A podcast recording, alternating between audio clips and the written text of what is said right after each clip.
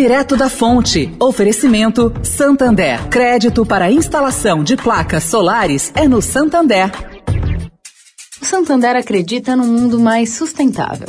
Por isso lança a plataforma Estação, que vai levar mais sustentabilidade para a estação de trem Vila Olímpia, com reuso de água, geração de energia solar e muito mais. E o banco também quer ajudar você, dando crédito para compra de placas solares com até 96 vezes para pagar e taxa de 0,74% ao mês. Busque por CDC Solar Santander e saiba mais. Santander. Direto da Fonte, com Sônia Rassi.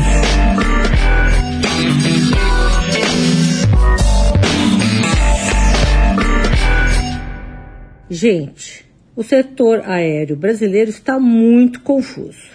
Primeiro, sexta-feira, a interrupção dos voos da ITA, que é a companhia aérea do grupo Itapemirim.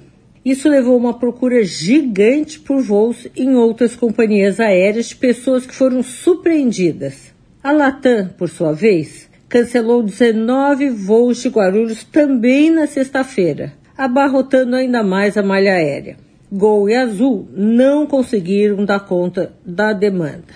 Agora, para vocês terem uma ideia, a ITA tinha 514 voos programados entre essa sexta-feira que passou e o dia 31 de dezembro. Esses dados são do Sistema de Registro de Operações da ANAC.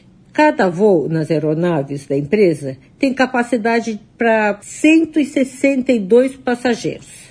Se for considerada aí a ocupação total desses voos que já estavam planejados, são mais de 80 mil passageiros procurando assentos em outros voos.